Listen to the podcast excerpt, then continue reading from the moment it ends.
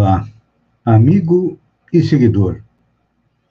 Seja bem-vindo à nossa live diária da Reflexão Matinal, onde eu e você vamos em direção aos nossos corações, para lá, como jardineiros espirituais, elevar templos às nossas virtudes, ou seja, procurar melhorar as nossas virtudes, as nossas qualidades, porque são elas que nos levam à tão sonhada felicidade e, ao mesmo tempo, precisamos cavar masmorras aos nossos vícios, procurando diminuí-los, juntamente com os defeitos, porque eles causam a nossa infelicidade.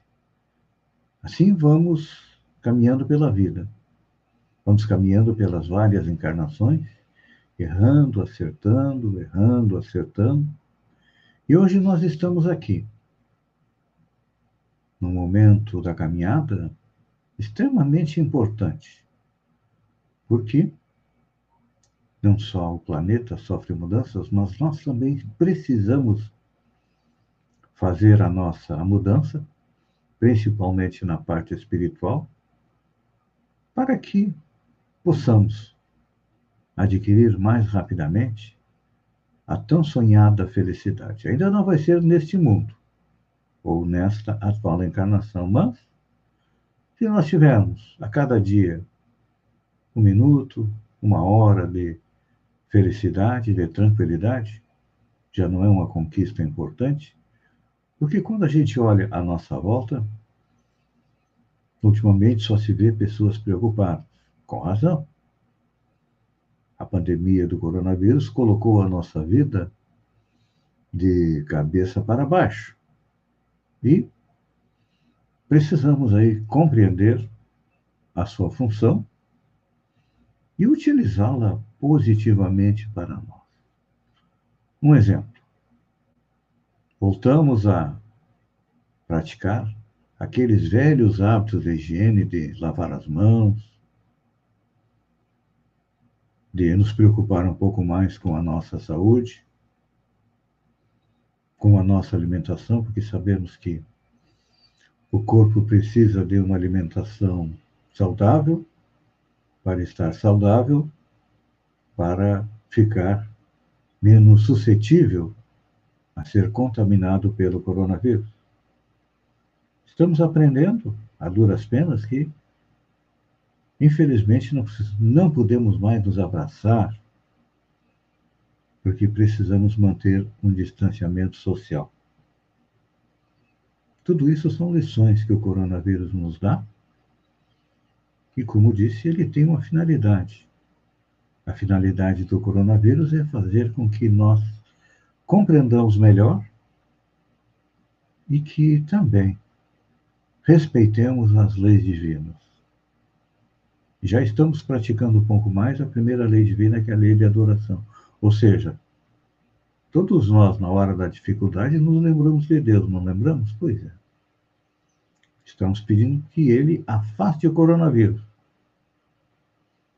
Aí Deus, na sua infinita bondade, com seu infinito amor, ele para e pensa: olha, o fulano está me pedindo para afastar o coronavírus dele. Mas o que, que ele tem feito para, na parte dele, para afastar o coronavírus. Aquela velha história. Já contei e sempre conto daquela pessoa que pedia para ganhar na loteria. Dizia, ai meu Deus, todo dia quando ela acordava, pedia para Deus, Deus, me ajuda a ganhar na loteria. Até que um dia Deus, claro que isso é uma figura de linguagem, sem paciência, porque Deus é a paciência infinita, o que, que diz para ele? Olha, pelo menos joga na loteria, né? Então, é importante que a gente faça a nossa parte para que Deus faça a dele. Então, esta é a primeira lei que nós já analisamos. Quem está chegando aqui, nós temos a Rosemary Ronsoni, está nos dando bom dia. TT Souza também está é, nos dando bom dia. Um bom dia a você que está me acompanhando e um bom dia também àqueles que vão nos acompanhar. E vamos então, para a segunda lei que nós estamos analisando, que é a lei do trabalho. E com certeza você não deve ter se apercebido de algo importante. O trabalho é uma lei da natureza, mas o repouso também é uma lei da natureza. Até o advento é, da doutrina espírita, nós não tínhamos esta visão do repouso como sendo uma lei da natureza. Pois é. E os espíritos dizem que o corpo precisa repousar. Então, quando lá atrás, quando escreveram o início da Bíblia, o Gênesis, lá diz que Deus descansou no sétimo dia, não podemos interpretar literalmente o fato de Deus descansar. Deus sendo eterno, imutável, tendo todos os predicados, ele não precisa descansar. Mas quem é, escreveu já compreendia da importância da necessidade do repouso. Mas, falando em repouso, vou dar um bom dia aqui para Maria Lúcia Antunes Alves, que chegou também. Não precisamos é, colocar em prática aquilo que está escrito no hino nacional brasileiro, que é deitado eternamente em berço, em berço. Ou seja, tem gente que, que acha que não precisa trabalhar, que pode viver às custas da família, às custas dos amigos, às custas da sociedade. Oh, hoje está todo mundo acordando cedo. A Nair Giasson também está chegando aí. Vamos dar um bom dia a Nair Giasson.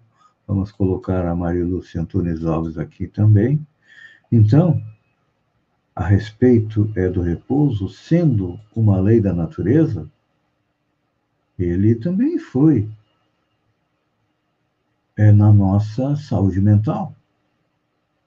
Por exemplo, nós podemos é, reconhecer o grau de saúde mental de uma pessoa pela capacidade que ela tem de aproveitar prazerosamente os seus fins de semana, por exemplo. Claro que isso não é regra geral, mas invariavelmente as pessoas mais saudáveis, do ponto de vista psicológico, levam uma vida mais criativa e, portanto, descobrem alternativas variadas para aproveitar seus momentos de repouso e de lazer. É. Uma pessoa viciada em trabalho chega ao fim de semana e se deprime, porque não sabe o que fazer, só sabe trabalhar. Então. E aí cria uma fantasia. Quando eu me aposentar, eu vou viver a vida. Não é assim? Ah, minha aposentadoria, eu vou descansar. Eu vou sentar numa cadeira de balanço e ficar olhando as pessoas passarem. Triste ilusão. Agora vamos falar de estatística. É.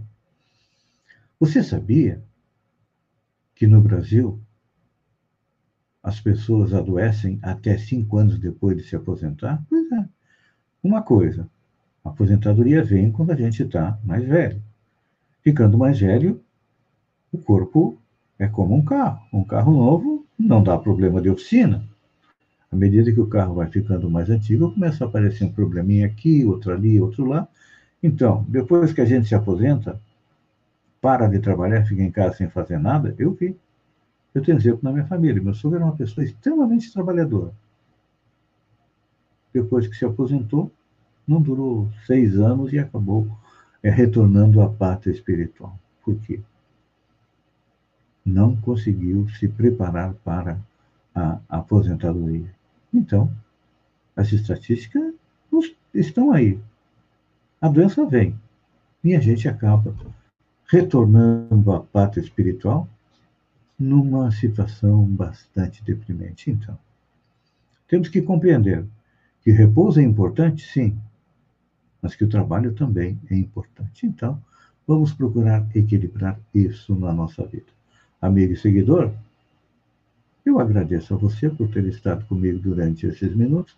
Fiquem com Deus e até amanhã. No alvorecer, hoje está lindo este sol nascente. Aproveite.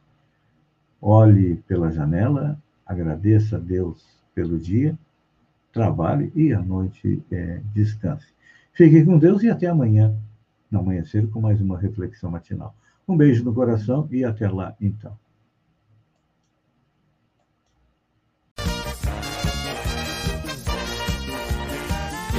Hula.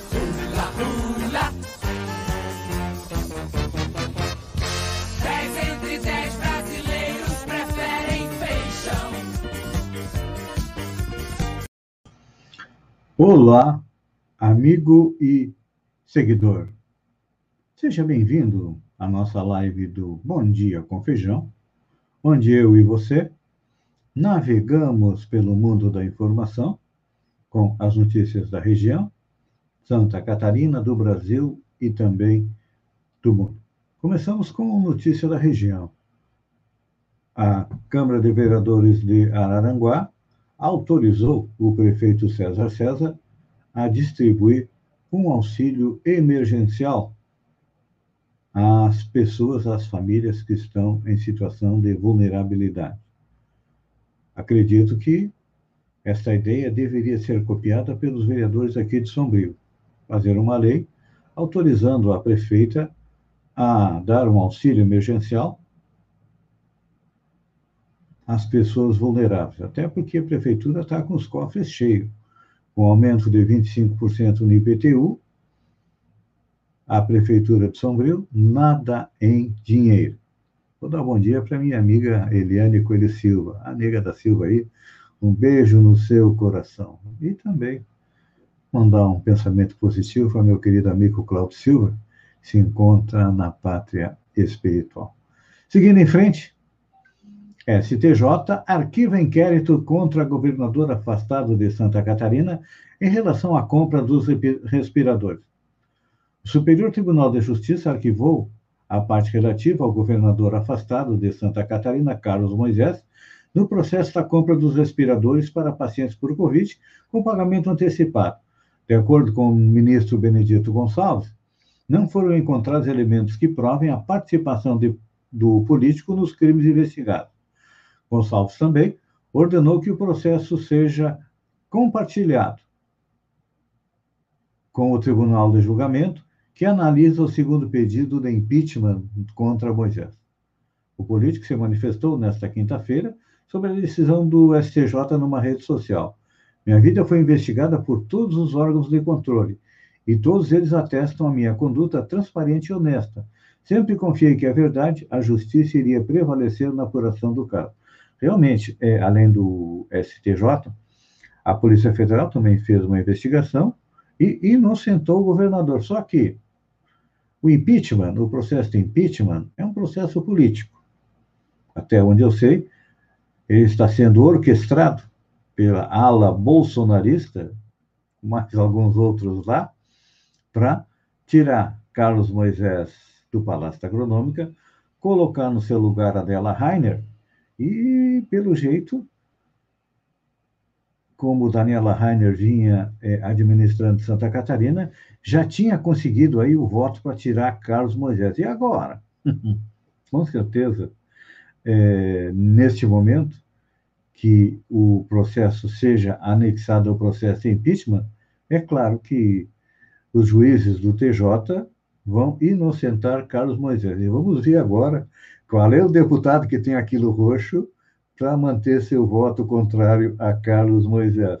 Eu acho que não tem é, nenhum, talvez um ou dois que são aqueles inimigos mais ferrenhos de Carlos Moisés. O resto vai ter que se render às evidências. Seguindo em frente, por oito votos a três, o Supremo rejeita recurso que buscava reverter a anulação das condenações de Lula. O Supremo Tribunal Federal decidiu, é, nesta quinta-feira, dia 15, rejeitar o recurso da Procuradoria-Geral da República, PGR, que buscava reverter a anulação das condenações do ex-presidente Lula imposta pela Justiça Federal no Paraná. Oito ministros, Alexandre Moraes, Rosa Weber, Dias Toffoli, Gilmar Mendes, Ricardo Lewandowski, Carmen Lúcia e Luiz Roberto Barroso, votaram pela rejeição do recurso e três pela aceitação: Nunes Marques, Marco Aurélio e Luiz Fux. Rejeitando o recurso, as anulações das condenações serão mantidas e Lula permanece elegível. Tá aí, olha, é mais uma rasteira no presidente Jair Bolsonaro. Esse, nesta semana, o presidente Jair Bolsonaro parece aquele sparring de lutador que só leva porrada de tudo que é lado na hora que o lutador está treinando para é, disputar o cinturão. não sei o que, que vai sobrar dele. Olha, eu ainda prevejo no futuro um grande movimento para fazer com Jair Bolsonaro aquilo que fizeram com a presidente Dilma Rousseff. Ou seja, acho que ele vai dançar. Notícia boa. Sexta-feira é dia de notícia boa. Auxílio emergencial. Caixa antecipa saque em dinheiro da primeira parcela. A Caixa Econômica Federal anunciou nesta quinta-feira a antecipação do calendário de saque em dinheiro da primeira parcela do auxílio emergencial para 2021. Segundo o presidente do banco, Pedro Guimarães, a intenção era adiantar a modalidade de saque em dinheiro em duas semanas. A antecipação, no entanto, será menor que essa para a maioria dos beneficiários. A Caixa antecipou ainda em um dia o pagamento da primeira parcela de quem aniversariou em novembro e dezembro. Os grupos receberão o crédito em conta dias 28 e 29 de abril, respectivamente. Antes receberiam é, entre 29 e 30 de abril. A mudança não afetou o restante das datas anunciadas para crédito das parcelas em conta corrente, nem para o saque do pagamento, que serão creditados em junho e setembro. O presidente Bolsonaro, como sempre, chiou com a decisão do STF. Bolsonaro questiona o futuro do Brasil após decisão do STF de tornar Lula elegível o presidente Jair Bolsonaro, questionou nesta quinta-feira qual será o futuro do Brasil após a decisão do plenário do STF de anular condenações do ex-presidente Luiz Inácio Lula da Silva e torná-lo elegível para a sucessão presidencial em 2022. Se Lula voltar pelo voto direto, pelo voto auditável, tudo bem. Agora vejo qual vai ser o futuro do Brasil com esse tipo de gente que ele vai trazer para dentro da presidência. Se Lula for eleito em março de 2023, ele vai escolher mais dois ministros para o STF, disse Bolsonaro, em transmissão semanal ao vivo pelas redes sociais. É que eu ontem eu até comentei aqui a respeito de pesquisa. Claro que a pesquisa retrata o momento.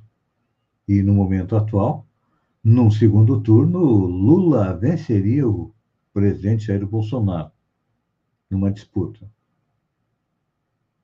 é, Luciano Huck também venceria o presidente é, Jair Bolsonaro.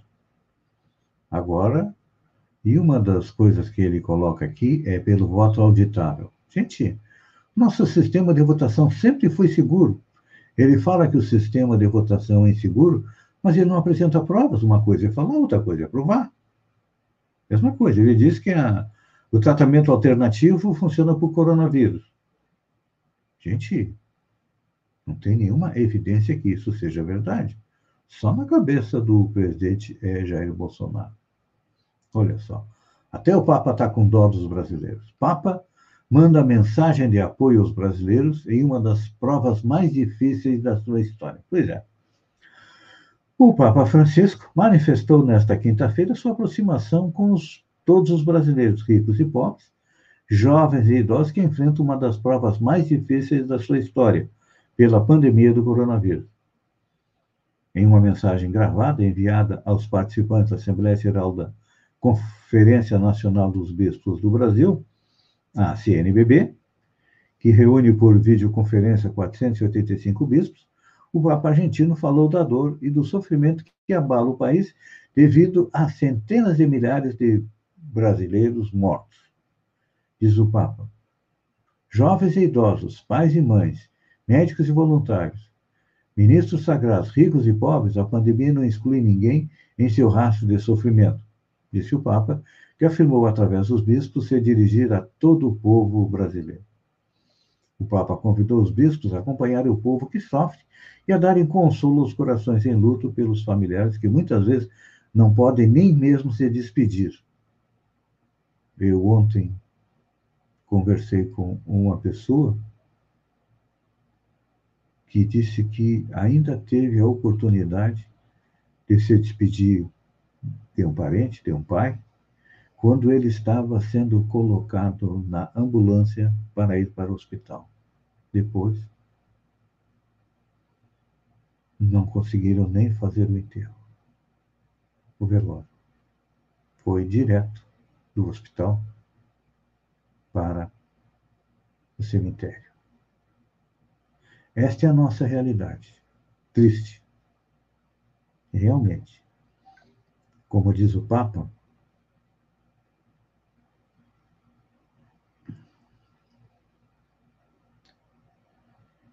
é a prova mais difícil que nós brasileiros estamos passando. passando. Tem música que diz que o Brasil é um país abençoado por Deus. É. Mas parece que a hora das bênçãos terminou e agora é a hora do sofrimento. Amigo e seguidor, obrigado pela companhia. Fiquem com Deus. Um bom final de semana e até segunda. E olha, por favor, se beber, não dirija. Se sair, use máscara. Vamos respeitar todos os protocolos para tentar manter a nossa região na situação atual que ela está, que é a situação grave, que não volte a ser gravíssima. Um beijo no coração e até segunda.